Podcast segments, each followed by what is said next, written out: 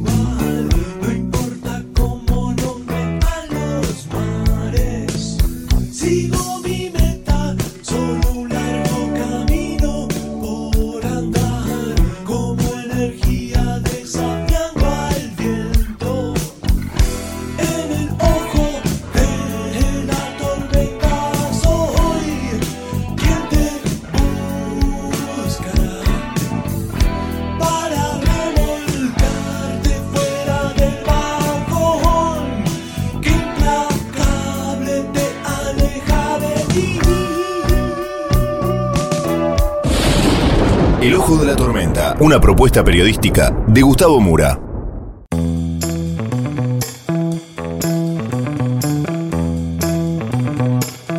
Bienvenidos al Ojo de la Tormenta. La tapa de hoy es No se dan ventaja.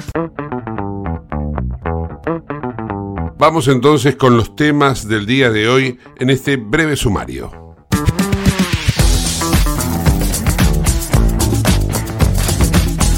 Los candidatos presidenciales no se dan ventaja porque así como Javier Milei tuvo su minuto de fama cuando la entrevista con Tucker Carlson, el periodista de los Estados Unidos, lo hizo hacerse conocido en un universo de 400 millones de personas a través de una entrevista, Patricia Bullrich durante el fin de semana alcanzó también notoriedad por el triunfo en el Chaco y de esta manera su idea de un plan nacional va cobrando forma. Y a su vez, Sergio Massa hoy logró meter el proyecto de reforma de impuesto a las ganancias para tratamiento en el Congreso de manera de mantener una performance competitiva junto a sus dos adversarios. No se dan ventaja. De esto vamos a hablar con el analista político y periodista Javier García. También vamos a ocuparnos de lo que ha ocurrido una vez más en la Asociación Argentina de Tenis a raíz de los 100 años de la Argentina participando en la Copa Davis y el enojo del capitán de la única Copa Davis que ganó la Argentina. Vamos a ocuparnos también de lo que es el podcast de la NASA en momentos en que hay un gran debate acerca de si hay o no hay existencia o vida extraterrestre entre nosotros. Y tenemos un completo panorama internacional en donde el encabezado es la Asamblea General de Naciones Unidas en Nueva York y la visita de Volodymyr Zelensky a Estados Unidos. Todo esto y mucho más en el ojo de la tormenta.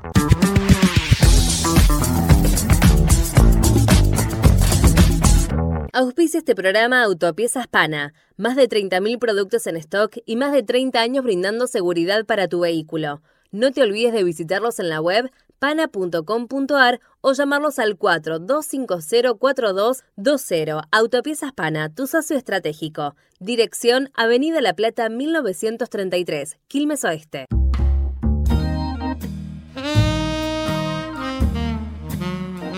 La política argentina da para sorpresas todos los días. Hoy se está tratando en la Cámara de Diputados el proyecto de reforma de impuesto a las ganancias, reclamado por la oposición, particularmente por Juntos por el Cambio. Recuerdo un Twitter de Ritondo diciendo a Massa, ¿no? Le decía, manda ya el proyecto que te lo votamos. Ahora resulta que en estos momentos Juntos por el Cambio no va a votar la reforma de ganancias. ¿Cómo entendemos esto?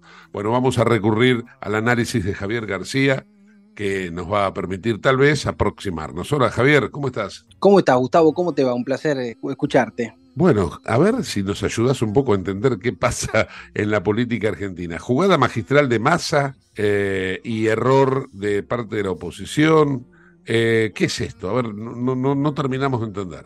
Mira, es uno de los famosos conejos de la galera de, de Sergio Massa, que ante el resultado electoral que tuvo en las PASO, bueno, empezó a apelar a este tipo de recursos, planes platita, planes plantita, todos los planes que se te puedan imaginar para tratar de, bueno, mejorar su performance electoral. Y encima los deja en esta situación de cierta incongruencia que vos bien señalás de a Juntos por el Cambio, porque no, solo Cristian Ritondo tuvo esta situación de mandar que lo aprobamos eh, con las manos eh, todos con las manos juntos, eh, agarrados de las manos, sino que la propia Patricia Bullrich tuvo una, una insinuación parecida cuando se hablaba de esta, de esta situación del impuesto a las ganancias. Y ahora los fuerza a votar en contra porque entienden que en esta especulación del juego electoral, el que saldría favorecido poniéndole plata en el bolsillo a un sector minoritario de la población, pero sector al fin, es Sergio Massa. Sí, aparte de que eh, de alguna manera están asumiendo de que el próximo gobierno ya amanece desfinanciado, porque ¿cómo se rellena el vacío que va a generar en la recaudación de impuestos a las ganancias? Bueno, esa es un poco la crítica que hace Juntos por el Cambio para, para votar en contra de este, esta reducción de impuestos, porque si bien la bandera de la reducción de impuestos la vienen agitando hace mucho tiempo, tanto Juntos por el Cambio como los libertarios, nada, plantean que contra, tiene la contraprestación de una reducción del gasto para equilibrar las cuentas, porque si ya tenemos un Estado absolutamente desfinanciado, seguir bajando lo que serían ingresos del Estado sin la contrapartida de gastos va a hacer que tengamos o que nos vayamos de camino a una hiperinflación. Y Juntos por el Cambio queda eh, envuelto y enredado en esta situación contradictoria eh, que favorece a Sergio Massa y también lo favorece a Javier Milei. Por eso es, pareciera ser medianamente manotazos dogados de Juntos por el Cambio, de tratar de diferenciarse y tratar de mostrar que Massa y Milei son lo mismo, una especie de pacto eh, peronismo, libertarios, sindicalismo. Esa es la estrategia electoral de Juntos por el Cambio, por lo menos de los últimos tiempos, para ver si puede erigirse nuevamente la oposición válida al gobierno y de ahí ver si puede captar votos que se le empezaron a escurrir a Patricia Bullrich. Claro, claro. Eh, dejando de lado ahora esta cuestión que podríamos hasta ponerla dentro de lo que sería coyuntural, ¿no? Más allá de que de fondo es electoral.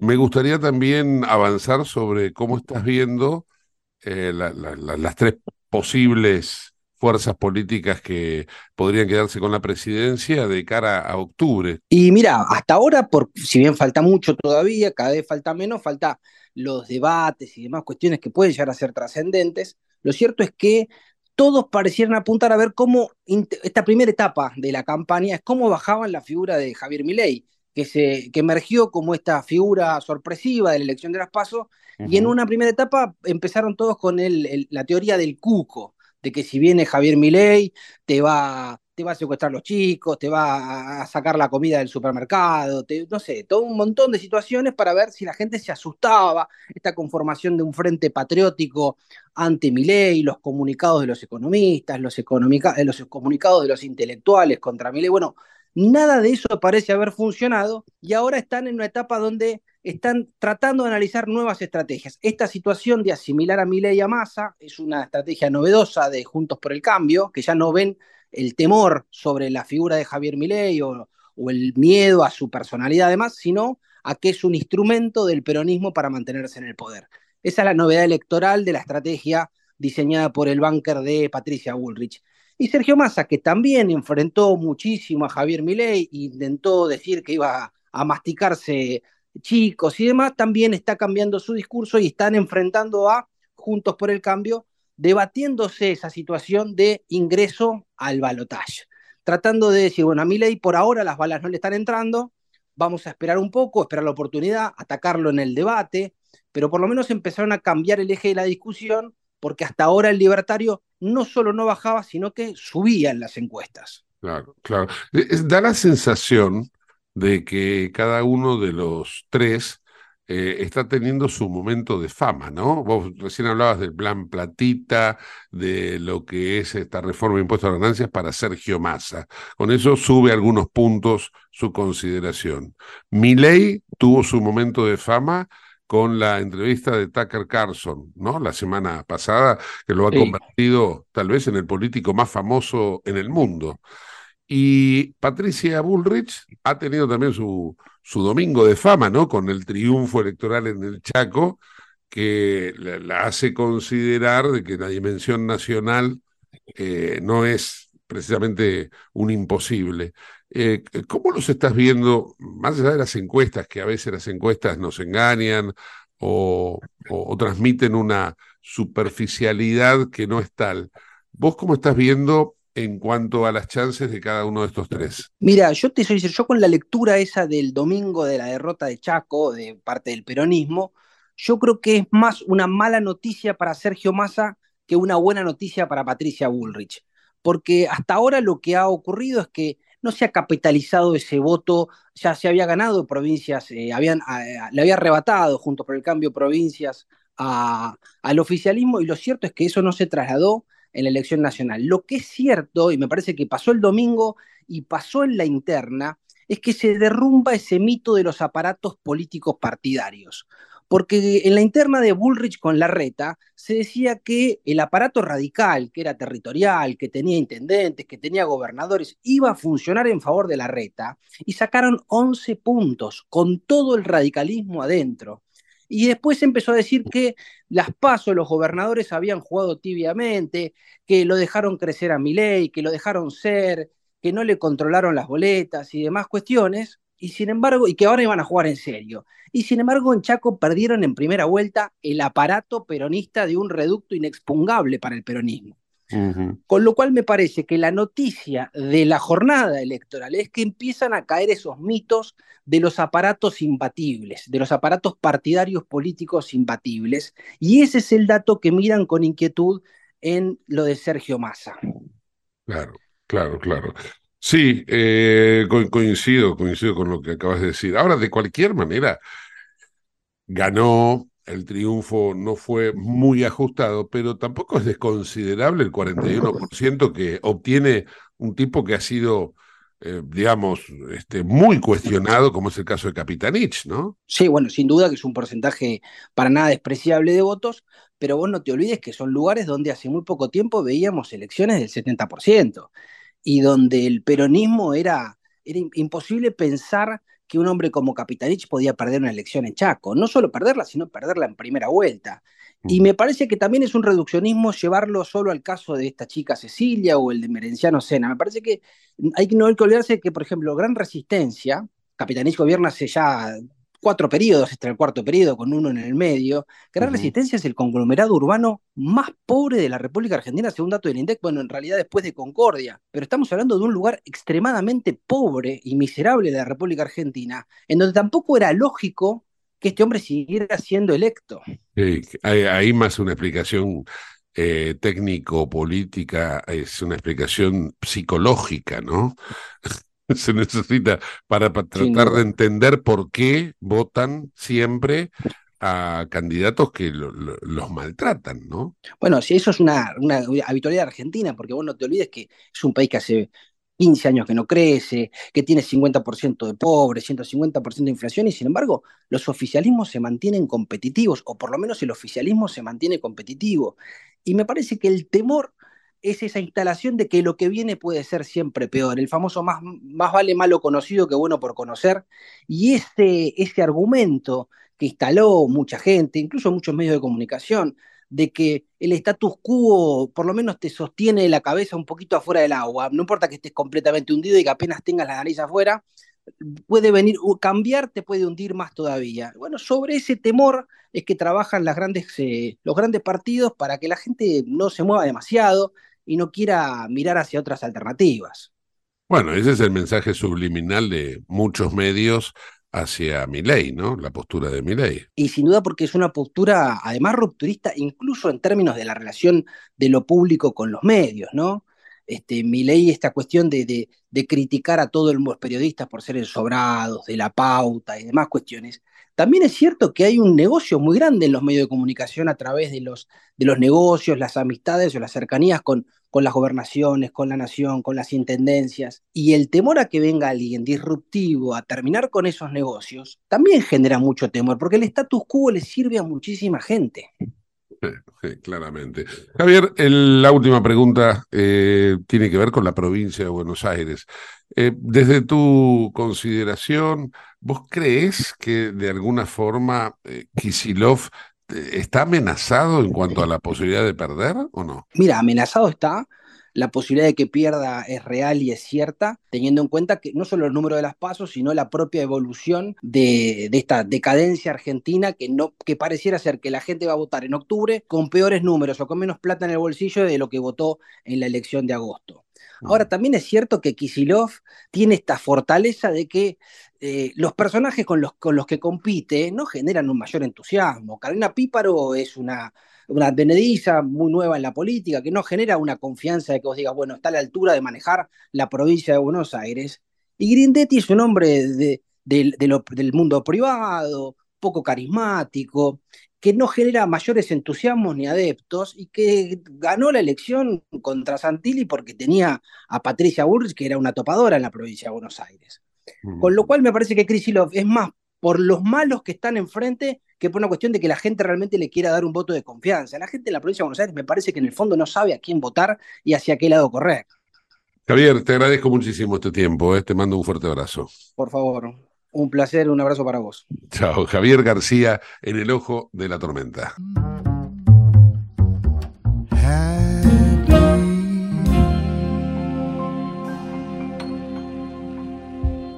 Comunicate con nosotros al 11 59 65 20 20, el WhatsApp de Late.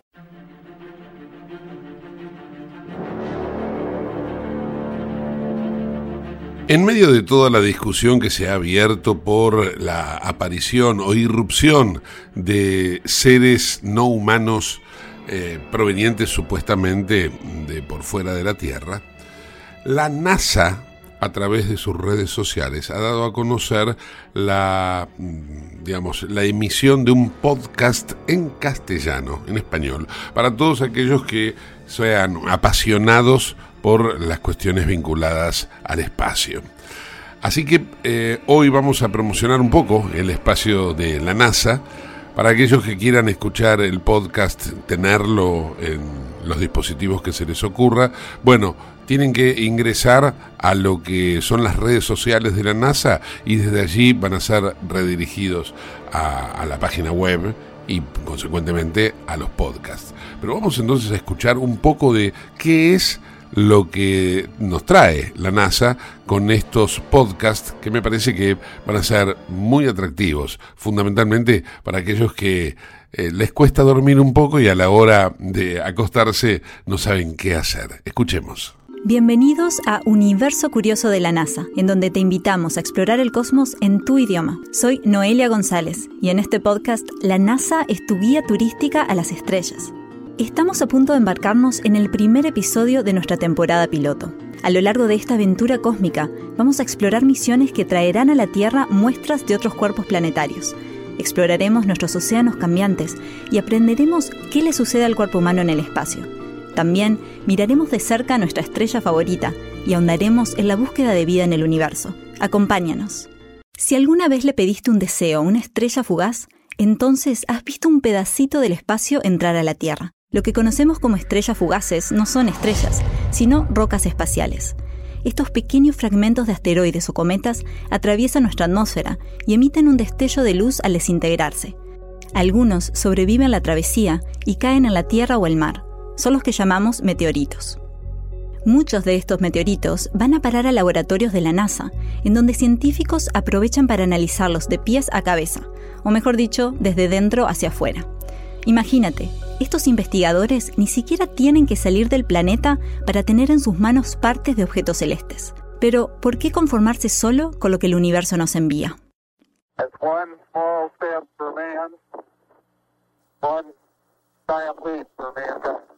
Con las misiones Apolo a la Luna entre 1969 y 1972, los astronautas de la NASA trajeron consigo muestras de regolito, o suelo lunar.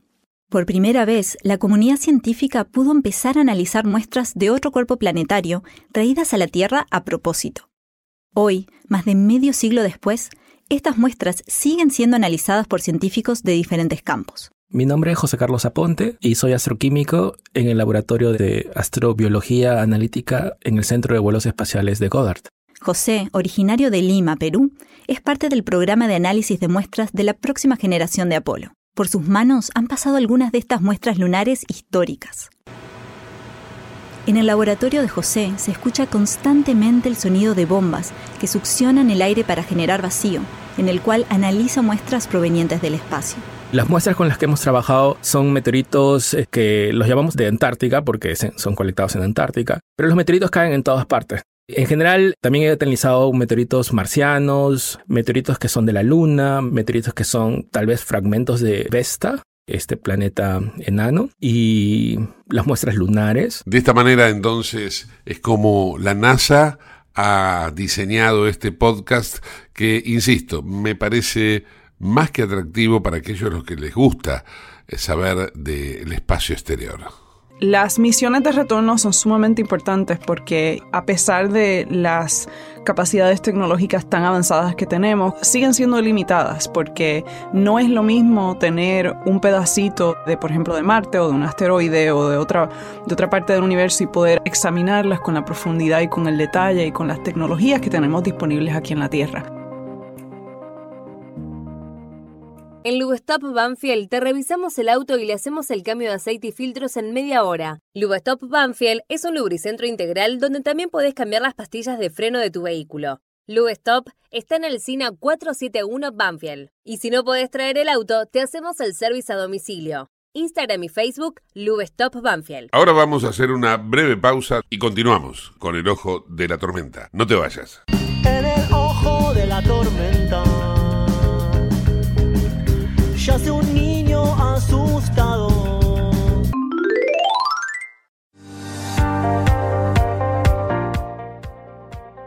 Urgente. La Subsecretaría de Atención Primaria y Salud de Merlo informa, todo paciente adulto con síntomas o sospecha de dengue debe concurrir a la guardia del Hospital Eva Perón, ingresar por la calle Pasteur, acercarse al mostrador, anunciarse y de ahí se lo derivará al consultorio correspondiente. Los síntomas del dengue son fiebre acompañada de dolor detrás de los ojos, de cabeza, muscular y de articulaciones, náuseas y vómitos, malestar intenso general, aparición de manchas en la piel, picazón y o sangrado de nariz y encías.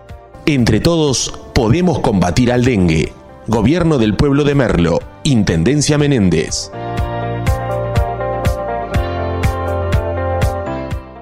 En Lanús tenemos actitud verde. Estamos recuperando 25 plazas y parques del municipio, con nuevos espacios verdes, estaciones de juegos para chicos y mayor seguridad para nuestros vecinos. Informate en lanús.gov.ar.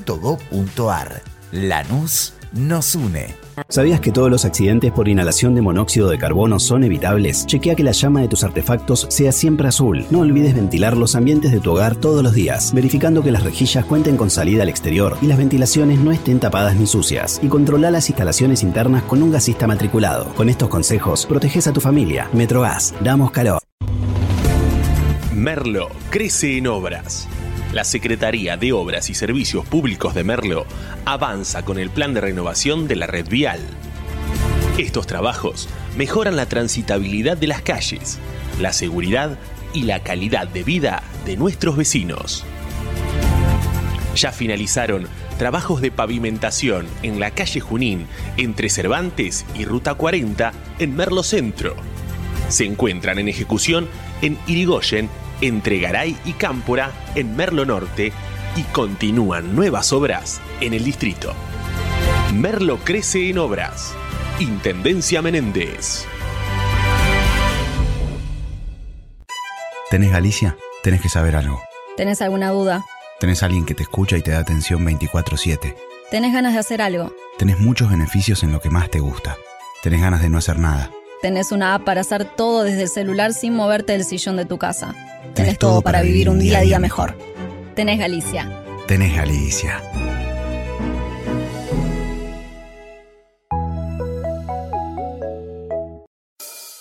En el ojo de la tormenta se suspira la verdad. En el ojo de la tormenta es momento de bailar. Ya tu alma vuela libre, esperando el huracán.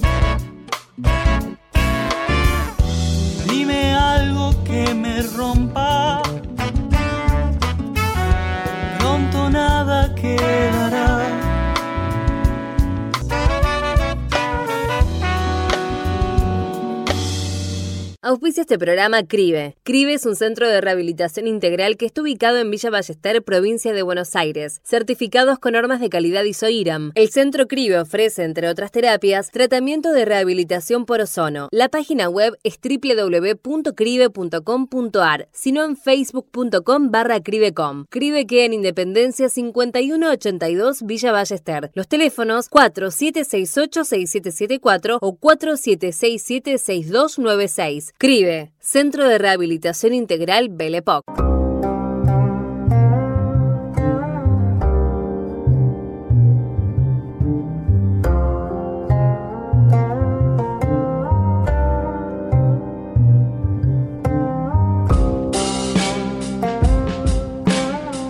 En el panorama internacional de hoy vamos a recibir diversos informes, pero fundamentalmente el más importante es que la diplomacia del mundo está de gala, porque se reúne la Asamblea General de Naciones Unidas en su sede en Nueva York. Comenzamos con eso, con este informe de Euronews. Ucrania y el sur global, prioridades de la semana de alto nivel de la Asamblea General de la ONU una convocatoria deslucida por la ausencia de los líderes de China, Rusia, Francia y Reino Unido. Tan solo acudirá el presidente de uno de los cinco Estados miembros permanentes del Consejo de Seguridad, Joe Biden.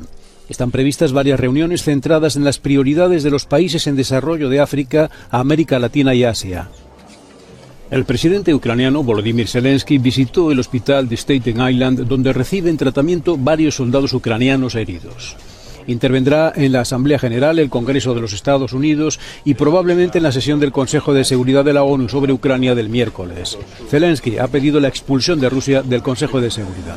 Además, el secretario general de la ONU espera que contribuya a rebajar la tensión con Irán el intercambio producido este lunes de cinco prisioneros estadounidenses en Teherán por cinco iraníes detenidos en Estados Unidos. Alemania anuncia la preparación de un nuevo paquete de ayuda a Ucrania. Según el ministro de Defensa alemán Boris Pistorius, un presupuesto de 400 millones de euros financiará vehículos blindados, munición y sistemas de desminado. Berlín aún no ha decidido enviar a Ucrania los misiles de largo alcance Taurus, solicitados por Kiev. La ayuda europea a Kiev se acuerda en Nueva York entre los ministros de Exteriores de la Unión Europea, como explicó el representante de la política exterior, Josep Borrell. Mientras, en el campo de batalla, las fuerzas ucranianas habrían recuperado dos kilómetros cuadrados de territorio en el este y más de cinco kilómetros en el sur. Todo ello, según la viceministra de Defensa, Hanna Maliar. Rusia pide a la Corte Internacional de Justicia de la Haya que desestime el caso de genocidio presentado por Ucrania.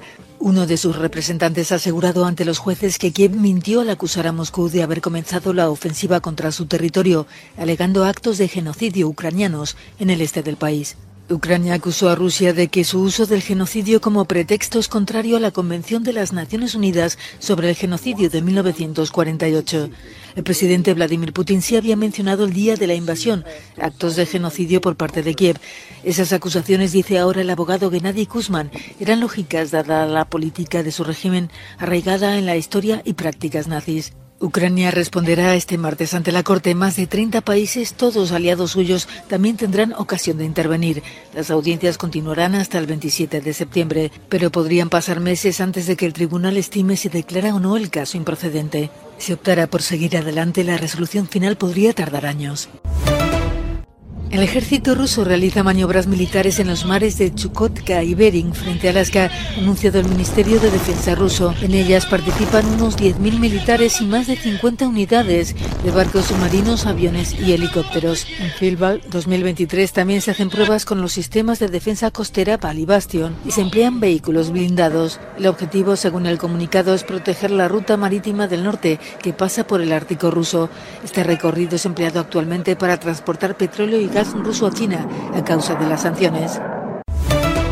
Ucrania ha cumplido con su amenaza. Ha denunciado a tres Estados miembros de la Unión Europea ante la Organización Mundial del Comercio.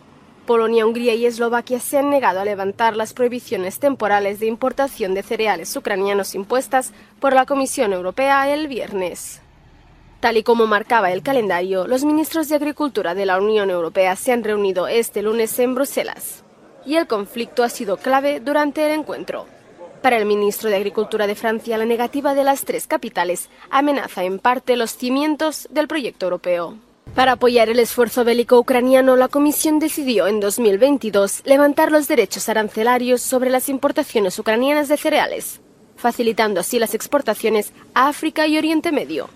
Pero las existencias de grano se han acumulado en los Estados miembros vecinos, lo que ha provocado una caída de los precios en los mercados locales. La primavera pasada, cinco Estados miembros decidieron suspender unilateralmente esta medida comunitaria, a pesar de que es competencia europea. La Comisión Europea llegó finalmente a un compromiso con los cinco rebeldes, que concluyó el viernes, pero no ha aligerado las dificultades políticas. La negativa de las tres capitales es difícil de entender para Alemania.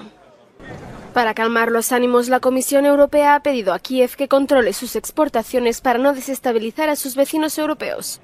Un mensaje que no parece convencer. Los agricultores búlgaros se han manifestado este lunes y los húngaros este domingo para mantener las restricciones a los productos procedentes de Ucrania. Gran malestar en Bulgaria luego de que se levantara la prohibición de importar grano ucraniano.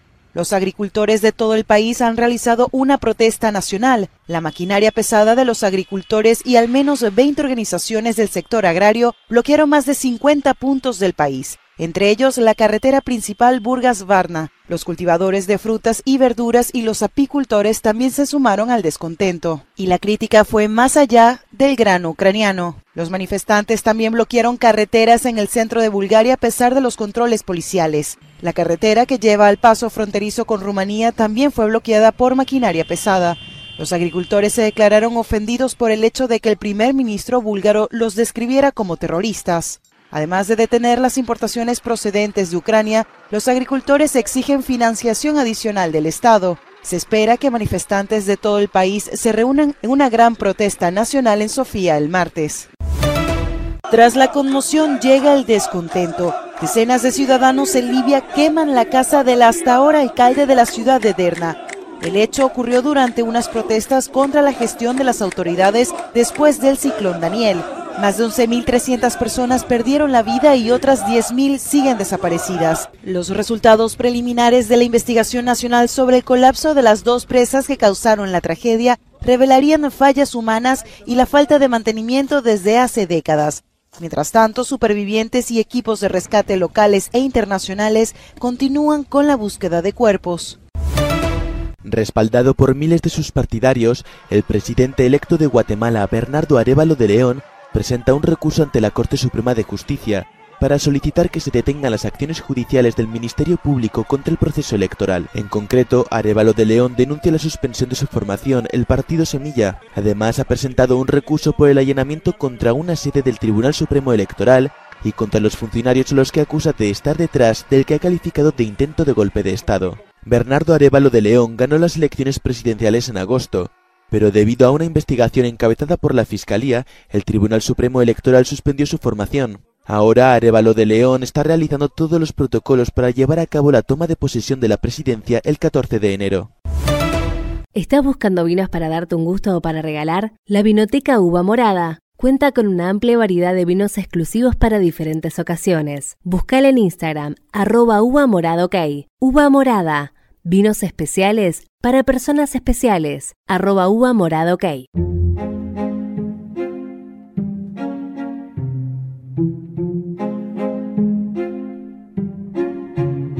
El tenis argentino tiene una riquísima historia, pese a lo cual no ha logrado muchos grandes logros. ¿Que los tuvo? Claro, los tuvo.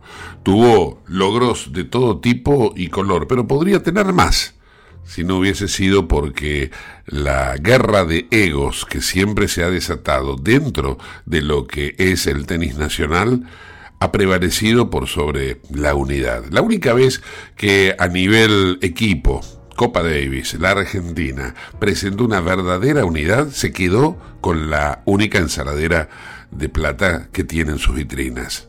Esto fue en el año 2016, cuando el capitán fue Daniel Orzanik, quien hoy alzó la voz después de que durante el fin de semana se llevaran a cabo los festejos por los 100 años de participaciones nacionales en la mayor competencia de tenis por equipos.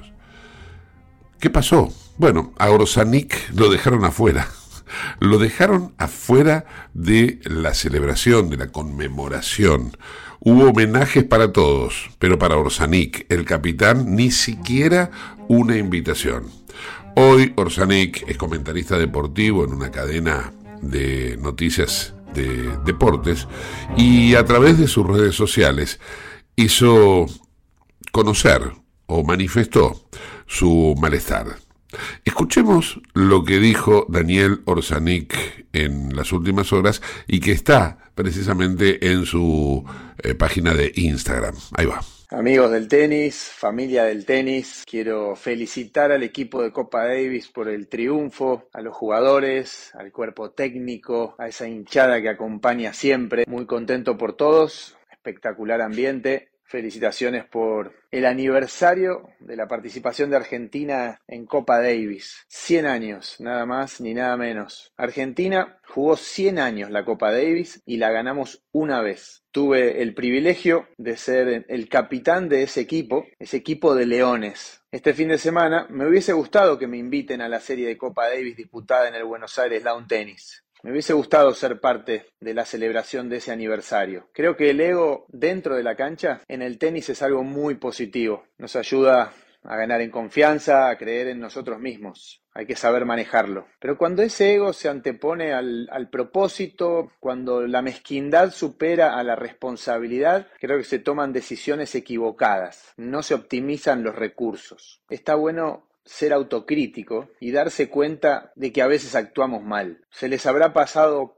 por alto a, la gente de la asociación o será que el orgullo continúa siendo lo más fuerte? Deseo que todo esto mejore por el bien del tenis argentino, por el bien de este deporte que tanto nos dio. Somos parte de una sociedad que en lo personal deseo que crezca para bien. Un saludo muy pero muy fuerte, un abrazo grande a toda la familia del tenis y vamos para adelante. Hoy la Asociación Argentina de Tenis es presidida por un ex tenista, Agustín Caleri, y eh, de alguna manera esto es lo que Orzanik está manifestando. ¿Se habrán olvidado de invitarlo? Bueno, esto que él sostiene del ego dentro de la cancha, alguna vez nos imposibilitó de tener allá por los 70, los 80, una eh, una Copa Davis, cuando se pelearon Vilas y Clerk. ¿Lo recuerdan? No se hablaron en toda la competencia.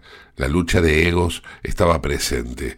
Luego perdimos otra final, cuando en la Argentina se discutía y se pusieron en desacuerdo acerca de cuál tenía que ser la sede para recibir al poderoso equipo español que venía medio diezmado y que bueno, estos desacuerdos llevaron a que esa lucha de egos se trasladase también adentro de la cancha. Se perdió otra final. Y cuando se venció el ego, cuando se venció ese desacuerdo permanente que el tenis argentino ha mostrado a lo largo de su historia, fue cuando Daniel Orzanik, como capitán, se hizo cargo del grupo y pese a tener allí al ganador del último Gran Slam que ganó la Argentina, Juan Martín del Potro, lo convenció para que volviese el equipo nacional, pese a que eh, había jugadores que no estaban dentro de lo que uno denomina el top ten, pero que lograron una unidad de equipo.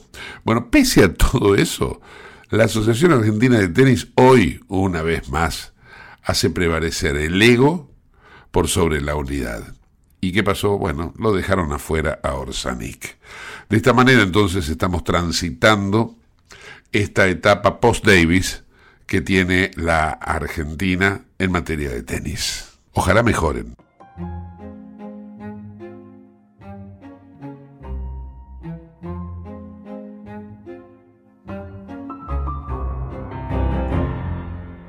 Te invitamos a conocer La Pampa, porque creemos en una nueva forma de viajar a un ambiente ideal para estos tiempos. Aire puro, bosques y fauna nativa, gastronomía gourmet, vinos patagónicos, pueblos con historias emocionantes. En La Pampa, seguro te relajás, seguro te emocionás, seguro disfrutás. Viaja seguro, viaja a La Pampa, portal de la Patagonia. El cierre musical de hoy es para Sting, el ex cantante de The Police junto a Zucchero, el cantante italiano, en La Toscana, hicieron Cada vez que respiras. Un acústico acompañado por una orquesta. Escuchemos.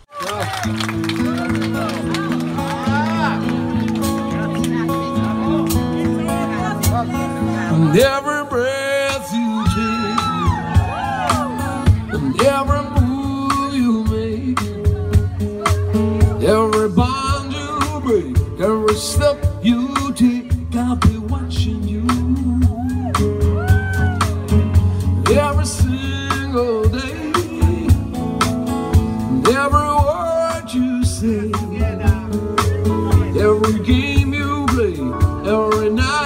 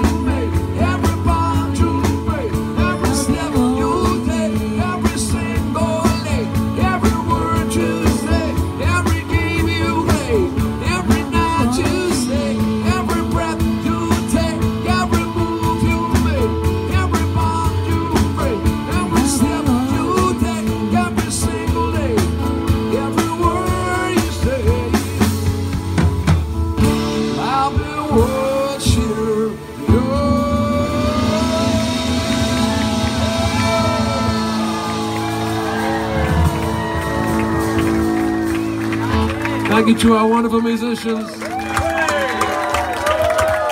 Chris Bodie, Mr. Zucchero. Thanks, everybody. Thanks for listening. Thanks for coming to our party. Have a great time. Drink lots of wine. Get drunk and make.